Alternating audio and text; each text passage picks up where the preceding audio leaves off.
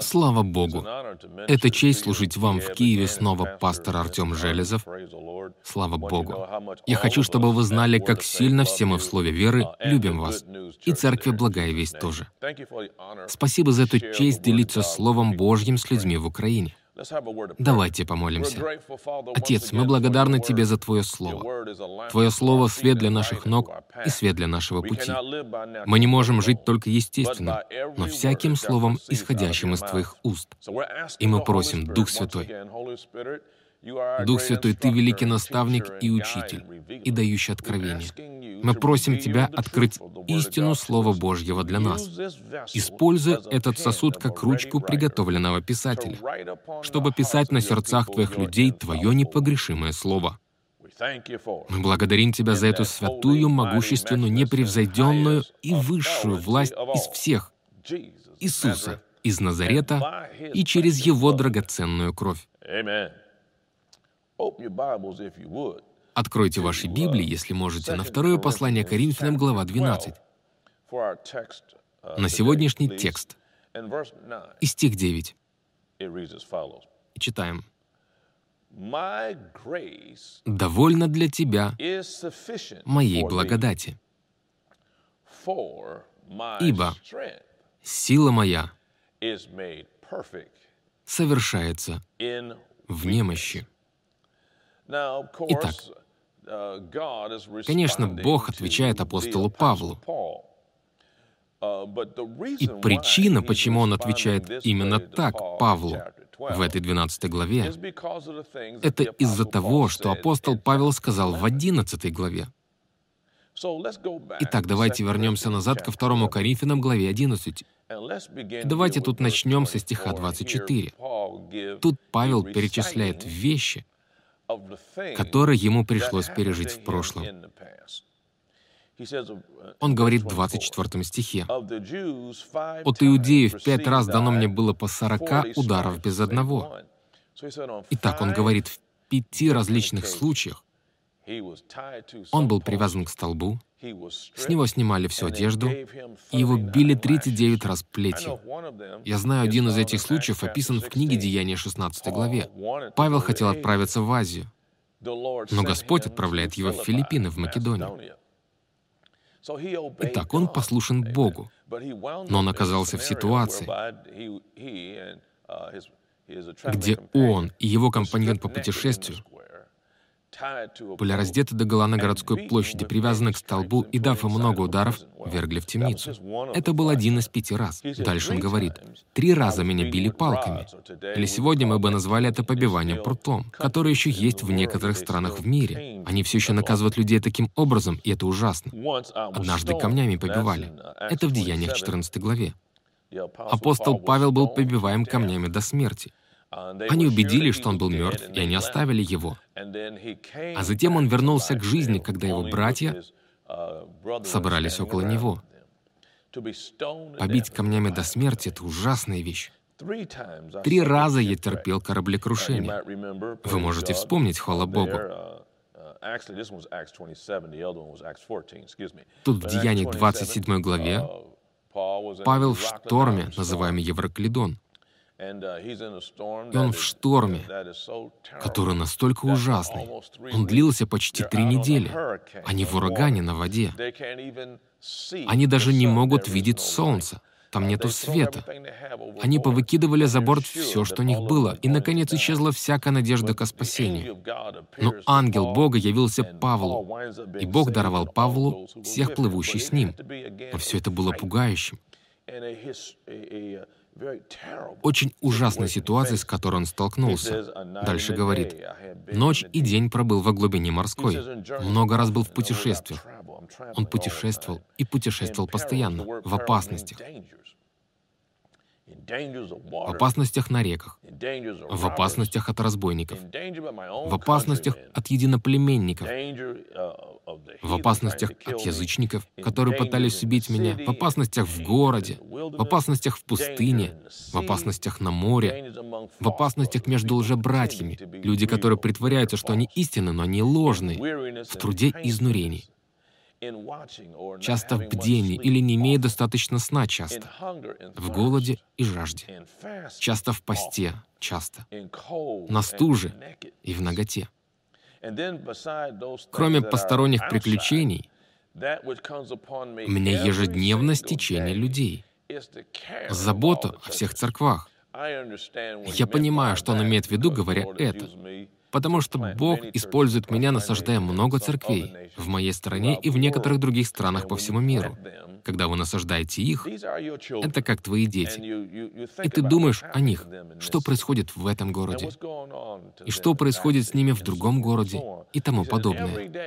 Он говорит, каждый день они приходят мне на ум. И апостол Павел прошел через все эти вещи. Это привело меня к названию этого послания. И название этого послания «С вас уже достаточно».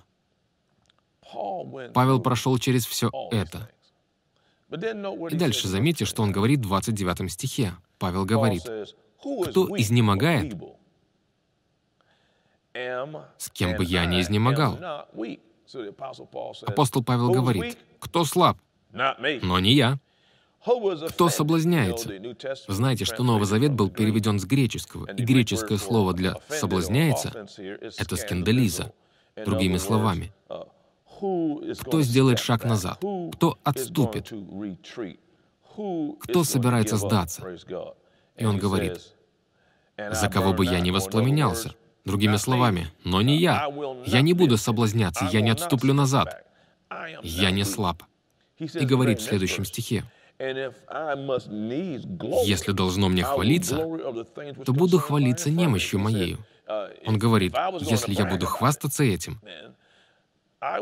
то буду хвастаться, как я прошел через все эти вещи. И я не стал слаб, я не устал, я не соблазнился, я не отступил назад. Я остался с этим. И по факту он продолжает в 31 стихе. «Бог и Отец Господа нашего Иисуса Христа, благословенный вовеки, знает, что я не лгу. Другими словами, перед Богом Всемогущим я говорю вам правду, насколько силен я был во всех этих обстоятельствах. В Дамаске областной правитель царя Ареты с воинами стерег город Дамаск, чтобы схватить меня. Другими словами, я был преследуем по всему этому городу солдатами, чтобы арестовать меня, и я в корзине был спущен из окна по стене и избежал его рук. Итак, Павел перечисляет все эти вещи, которые произошли с ним. Знаете, многие из нас тоже прошли через многие вещи, но не так, как этот человек. Я имею в виду, подумайте об этом. У нас есть церковь в Афинах. Я помню первый раз, когда я отправился в пустыню в Афинах и видел эту местность, по которой апостолу Павлу приходилось перемещаться. Вы же помните, у них не было там магазинов, не было освещения, не было машин, не было супермаркетов. У них не было всех этих современных удобств. А он там ходил днями, неделями. И вот почему мы слышим вещи, о которых он говорит тут, и не только это. Он был преследуем, чтобы быть убитым, пока он ходил от одного города к другому. Но он такой, я не стал слабым, я не соблазнился, и я не сдался, хотя я мог, потому что в некоторые эти места я шел, потому что Бог сказал мне это сделать. И вот что произошло. И затем прочитаем первый стих главы 12. «Не полезно хвалиться мне, ибо я приду к видениям и откровениям Господним». И он говорит тут, когда он был побит камнями до смерти, то он отправился на небо. Он видел там вещи, которые даже не может описать, хвала Богу, пока он был там. И затем мы читаем тут в седьмом стихе. Он говорит, «И чтобы я не превозносился чрезвычайностью откровений, о которых он говорил в первом стихе, видений и откровений, чтобы я не превозносился чрезвычайностью откровений, дано мне жало в плоть, ангел сатаны, удручать меня». И тут этот термин «ангел» с греческого слова — это слово «анджела», которое встречается 188 раз в Новом Завете. И в большинстве случаев или 181 раз оно переводится как «ангел», но 7 раз оно переводится как «посланник», как и в данном случае, всегда отсылая нас к личности. Павел говорит, «Демонический дух был послан мне после всех этих вещей, которые произошли со мной. И когда я был побит до смерти, и Бог не только дал мне видение и откровение, которое я слышал с небес, Он говорит, нет, вот новый вызов. Демонический дух был послан мне, чтобы удручать меня. Слово «удручать» означает, чтобы ослабить меня еще больше, чтобы я не превозносился. И Павел говорит, «Окей, этого уже достаточно. Господь знает, я был силен. Господь знает, я не сдался. Господь знает, что я не жаловался. А теперь что-то другое.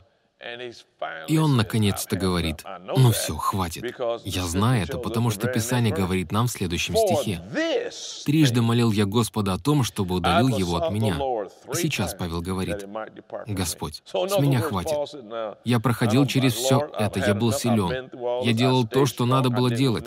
А как насчет вас? Чувствуете ли вы себя подобным образом?» И он говорит, «Господь, я делал то, что Ты говорил мне. Я был преследуем. А сейчас Ты разберись с этим для меня». Он один раз просит Бога разобраться с этим демоническим духом, но он не отвечает. Он просит его второй раз, но Господь не отвечает ему. И, наконец, в третий раз Господь отвечает ему, и вот что он отвечает. «Довольно для тебя благодати моей,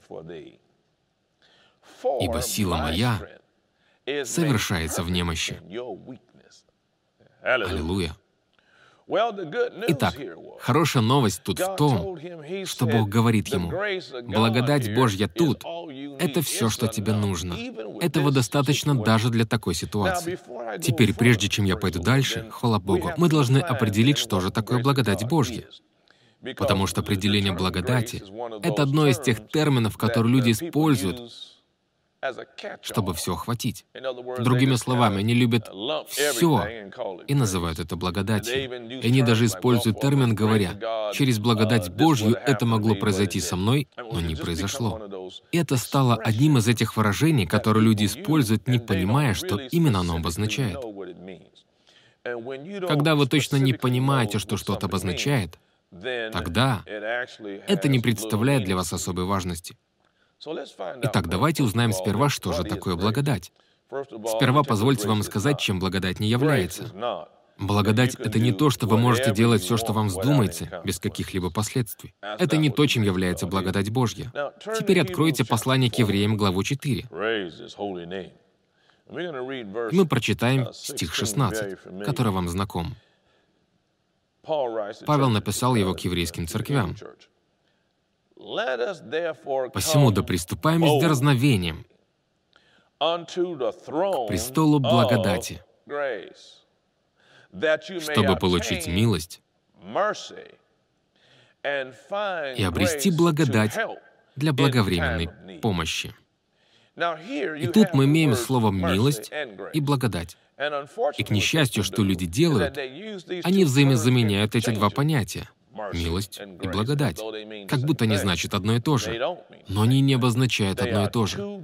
Это два разных греческих слова, слава Богу, которые имеют два различных значения. Слово «милость» — это слово «элос», и «элос», хвала Богу, обозначает сострадание. Сострадание кому-либо, кто виновен, и даже если они виновны, им дают пропуск. Итак, что Господь говорит тут, это «да приступаем с дерзновением к престолу благодати», что бы это ни значило. И первое, с чем вы сталкиваетесь, если приходите, это мое сострадание. Я буду относиться к вам, как если бы греха никогда не было, даже если вы в грехе. И затем Он дает нам одно определение благодати тут. Он говорит, и не только это, что ты получишь милость, но также обретешь благодать. И он дает определение. Для благовременной помощи. Вот что такое Божья благодать. Благодать Божья — это сила помочь тебе в то время, когда тебе будет это необходимо. И греческое слово для благодати — это «карос». Итак, мы имеем «элос» и «карос». Аминь. Милость всегда идет перед благодатью. Аллилуйя. И заметьте, что Бог, чтобы был способен обеспечить силы, когда вам она необходима, Он сначала должен относиться к вам, как будто греха никогда не было. Он должен проявить сострадание к вам. И слава Богу, Он это делает. Слава Богу за благодать Божью. Знаете, первый раз, где вы находите слово «благодать» в Библии, это в книге Бытия в главе 6, 8 стихе, где говорится, Ной же обрел благодать перед очами Господа. И тут слово «благодать» означает благоволение. У него было благоволение Божье, и вам скажу, почему он имел благоволение Божье. Он делал все, что Бог говорил ему делать. Он был праведным человеком.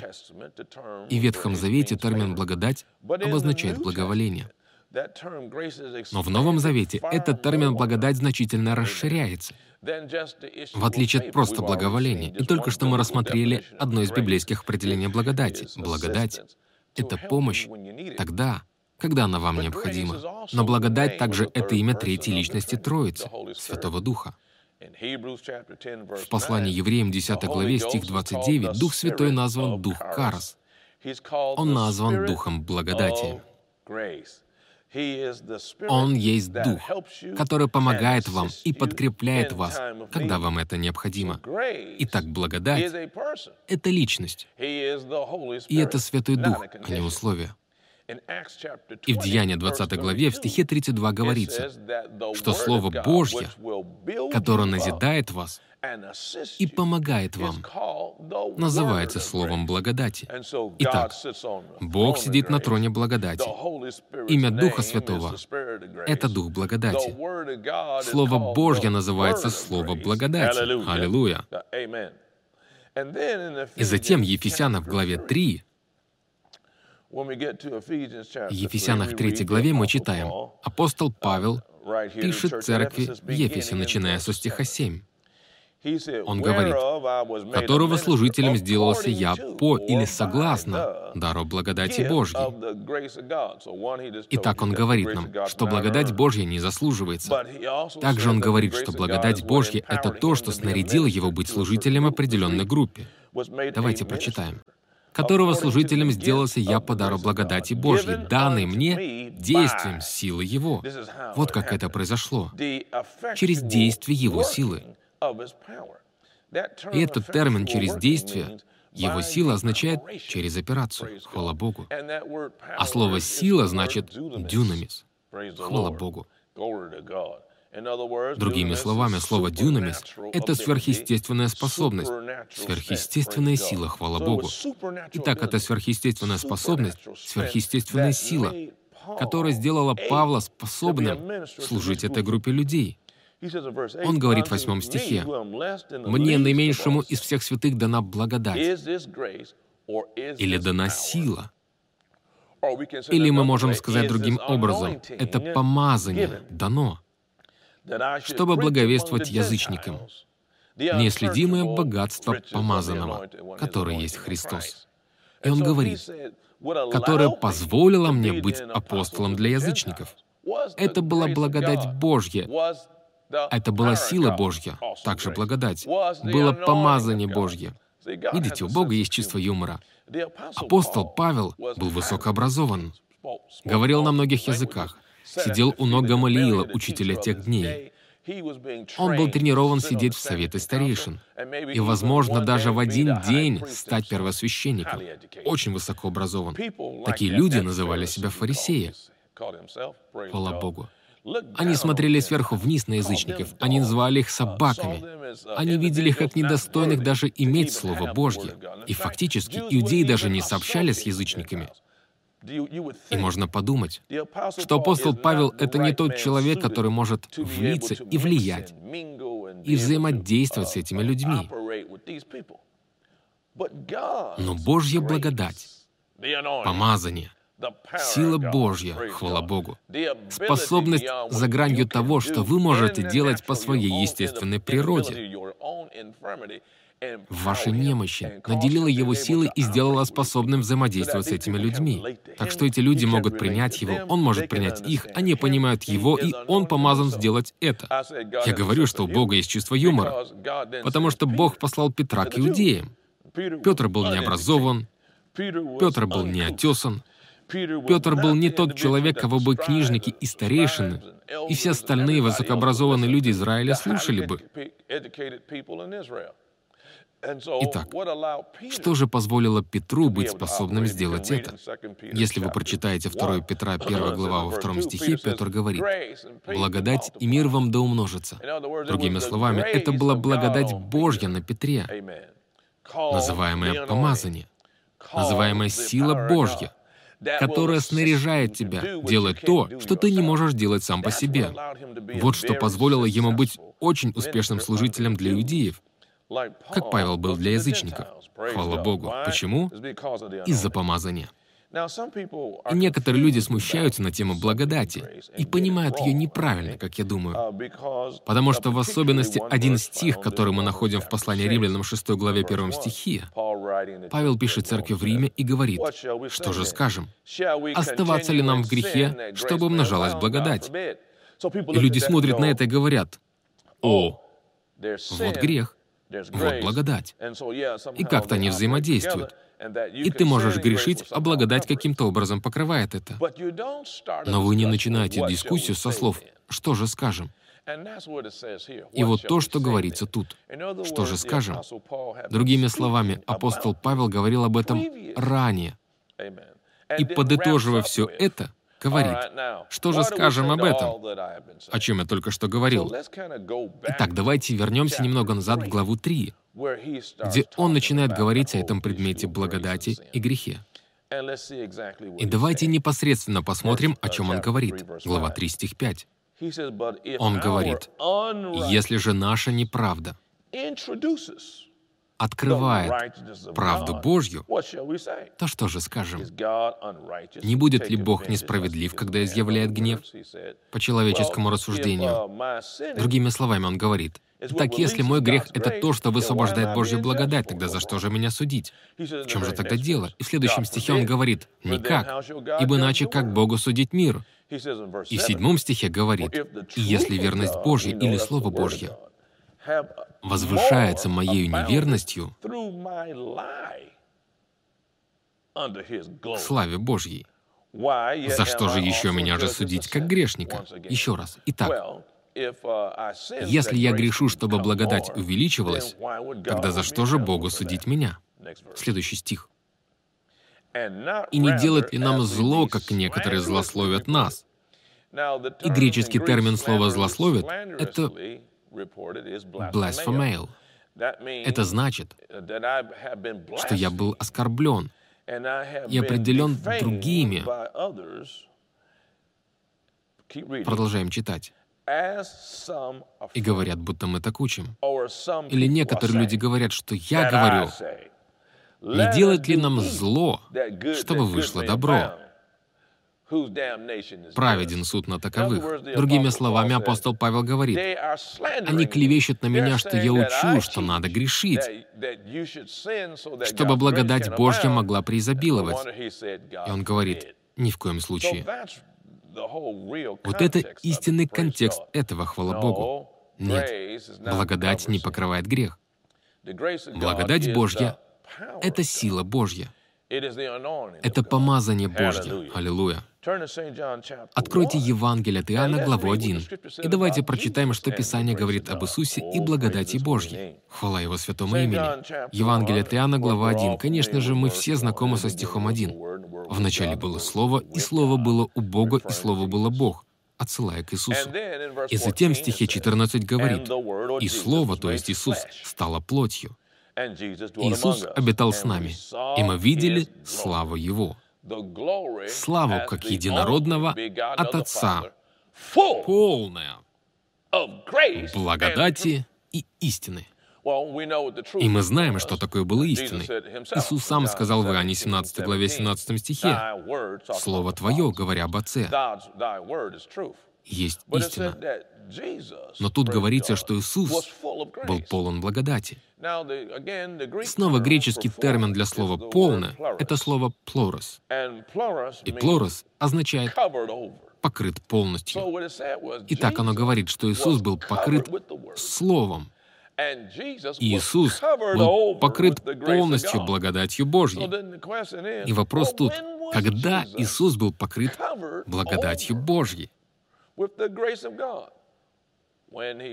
Когда Он был в реке Иордан, когда Дух Святой, Дух благодати, спустился на Него в виде голубя, и Божий голос с небес говорящий, «Это мой возлюбленный Сын, в котором мое благоволение». Аминь. Деяние 10 глава, стих 38 говорит об этом другими словами. Там сказано, как Бог — это Отец. Духом Святым и силой помазал Иисуса из Назарета, и Он ходил, благотворя и исцеляя всех обладаемых дьяволом. Потому что Бог был с ним. Иисус ходил по земле как человек, помазанный Святым Духом. Хвала Богу, Духом благодати. Это позволило ему ходить в чудесах и делать все то, что он делал, потому что он был полон благодати. Он был покрыт благодатью Божьей. Аллилуйя. Теперь откройте Ефесянам глава 2. Спасибо, Господь Иисус. Ефесянам 2 глава, и мы прочитаем с 5 до 8 стиха. «И нас, мертвых по преступлениям, оживотворил с помазанным Христом. Благодатью вы спасены. Хвала Богу. Я хочу выделить это. Он сказал благодатью, а теперь мы знаем. Силой Святого Духа. Бог помогает тебе. Через помазание вы спасены. Хвала Богу. И он продолжает. Что он сделал для вас в шестом стихе? Эта благодать воскресила с ним и посадила на небесах во Христе Иисусе, дабы явить в грядущих веках преизобильно богатство благодати Своей в благости к нам во Христе Иисусе. И он говорит тут опять, для акцента, «Ибо благодатью вы спасены». И греческое слово для «спасены» — это «соза». «Соза» означает освобождение, это означает быть защищенным, это означает быть исцеленным, это означает оберегать, это означает сделаться целым. Хвала Богу. Быть целостным. И когда все это произошло? Аминь. Потому что по благодати это произошло. Прежде чем вы были рождены свыше, вы были полны смерти. Вы были рождены в грехе. Ваша природа была полна дьявола. Но потом вы приняли решение сделать Римлянам 10.9. Кто-то рассказал вам о Иисусе. И вы услышали это слово. И вы решили поверить этому. Вы решили принять Его. Вы решили сказать и действовать. Вы исповедовали Иисуса Господом вашей жизни, и затем что-то чудесное произошло. Величайшее чудо из всех произошло. Святой Дух, благодать Божья сама пришла и убила старого тебя, и воссоздала тебя, и сделала тебя новым творением во Христе Иисусе. 2 Коринфянам 5.17. Итак, кто во Христе, тот новая тварь. Древнее прошло, теперь все новое. Мне нравится, как в одном переводе говорится, «Смотрите, свежее и новое пришло». Все это произошло по благодати. Благодать. Святой Дух сделали это. И стих 8 продолжает нам говорить об этом. Он говорит, «Ибо благодатью вы спасены через веру». Слово «диа» — «через» обозначает дверь. Другими словами, путь через дверь, который высвободил эту силу благодати, эту силу Святого Духа воссоздать. И что есть факт? Тут задействована вера. Греческое слово для слова «вера» — это «пистос». Вы доверяете, вы верите. Вы решаете полагаться на нее. Вера открывает дверь для благодати Божьей. Вера — это то, что всегда открывает двери для проявления благодати Божьей. Аллилуйя. Есть пять элементов веры. Римлянам 10.17 говорит, «Итак, вера, или пистос, приходит от слышания и слышания Слова Божьего, повторяющегося слышания Слова, опять и опять и опять. Она приходит от слышания, она приходит от принятия. Яков 1.21 говорит, «В кротости примите насаждаемое Слово, могущее спасти ваши души». Итак, если вы можете принять Слово, значит, вы можете не принимать его. Итак, вера приходит от слышания. Она приходит от принятия. Затем вам надо принять решение поверить в своем сердце, как Иисус сказал. Веровать сердцем, и это приходит на основе решения. Вы решаете поверить. И затем в Римлянам 10.9, конечно, «Ибо если устами твоими будешь исповедовать Иисуса Господом, и сердцем твоим веровать, что Бог воскресил его из мертвых, то спасешься. И десятый стих говорит, «Потому что сердцем веруют к праведности, а устами исповедуют или признают, приводит вас к спасению». Римлянам 10.13 говорит, «Ибо всякий, это включает и вас, кто призовет имя Господне или владычество, будет созо, исцелен, освобожден, сохранен, сделан полным, сделан целостным. Другими словами, хвала Богу, сила будет высвобождена через благодать Божью. Сила восстановления будет высвобождена через благодать Божью. Хождение в здоровье и исцеление, хвала Богу, через веру благодатью Божьей, другими словами. Слава Богу. Благодать Божья помогает вам принять спасение — и благодать Божья заботится об этом, хвала Богу. Теперь, есть элементы, хвала Богу, внешние элементы, которые вы можете видеть, когда человек действует в вере. Иногда они, и помните, что номер пять — это действовать по вере или поступать, слава Богу. Это пение иногда танцы.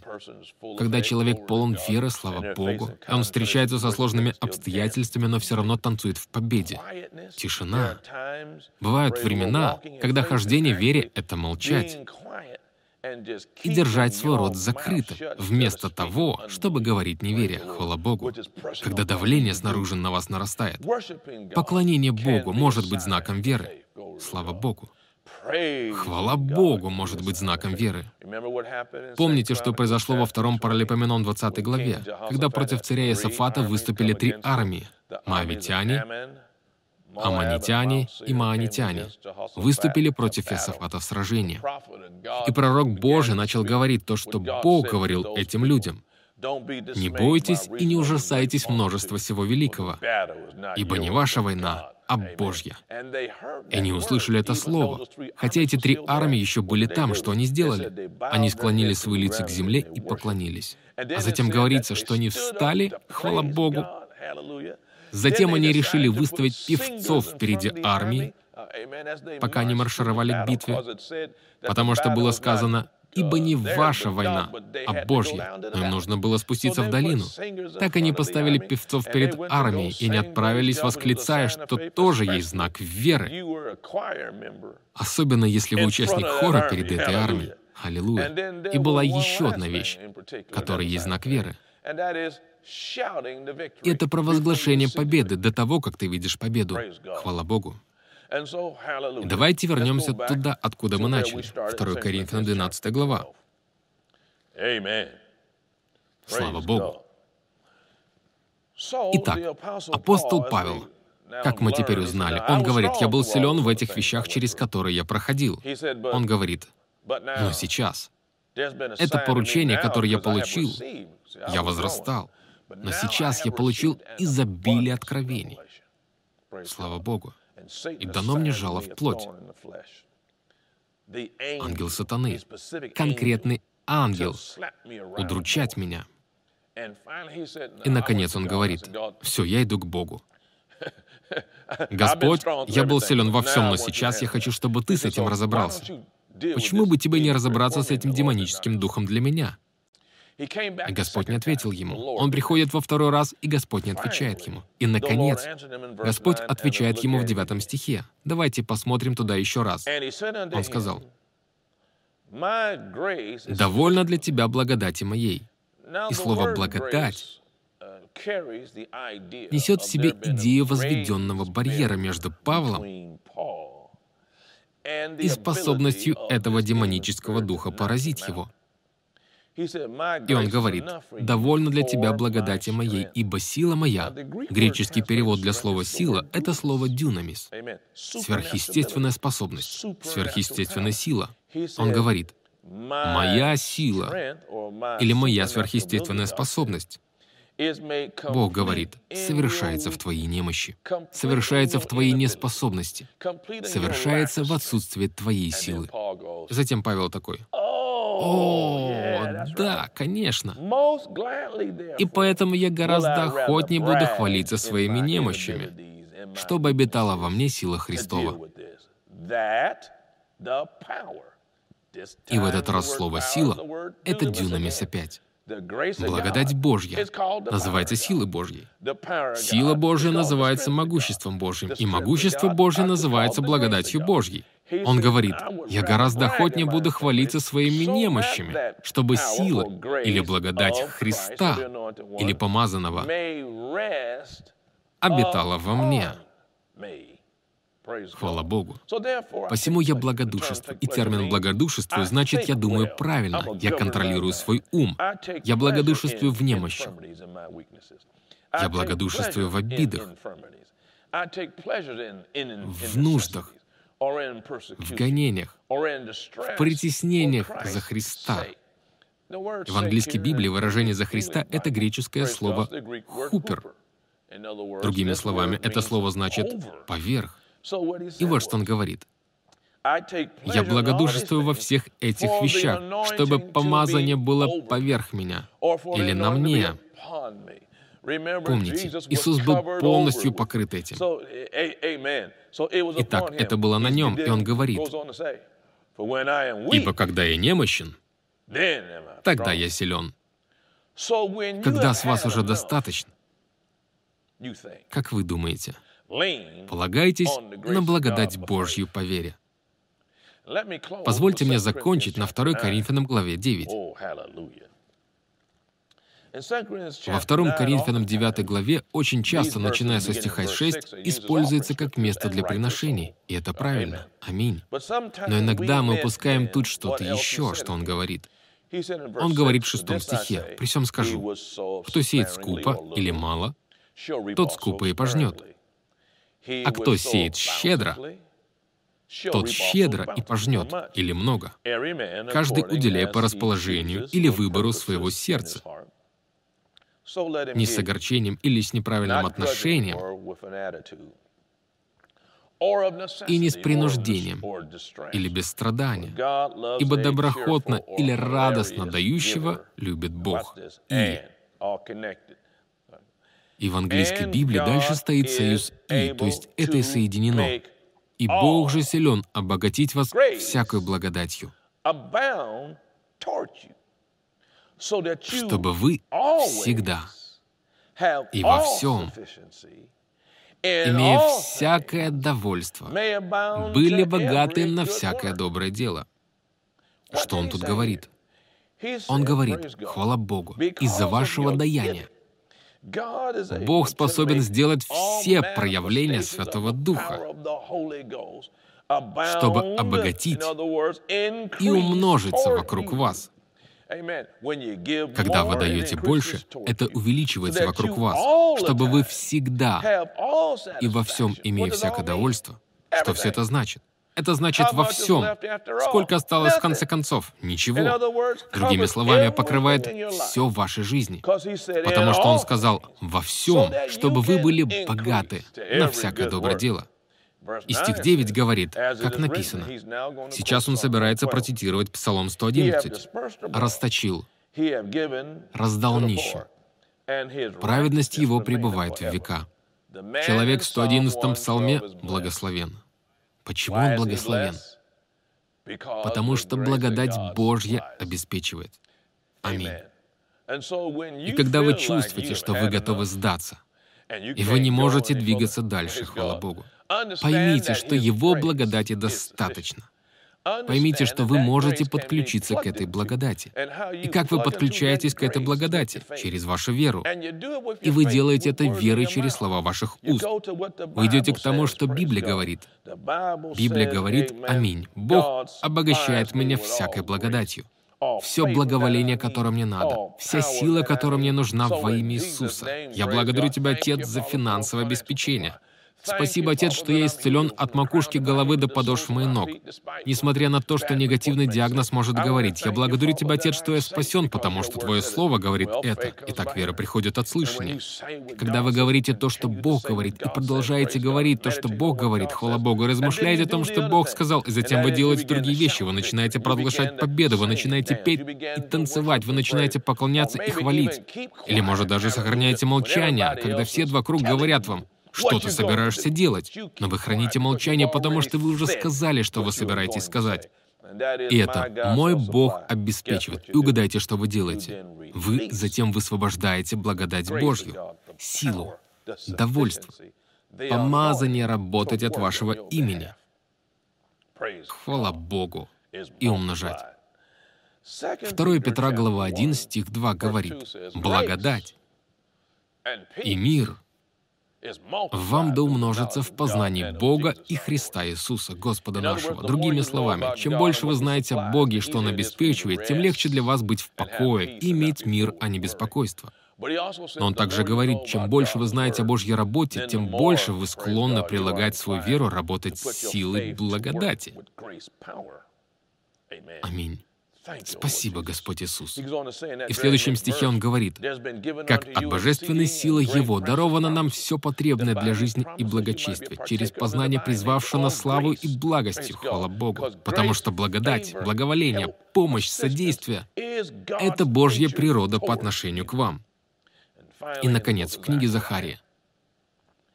Захария, хвала Богу. Эта книга тут и говорит о пророке Божьем Зарававеле — Зарававелю было сказано, если народ Божий развернется, если они перестанут грешить и повернутся к праведности.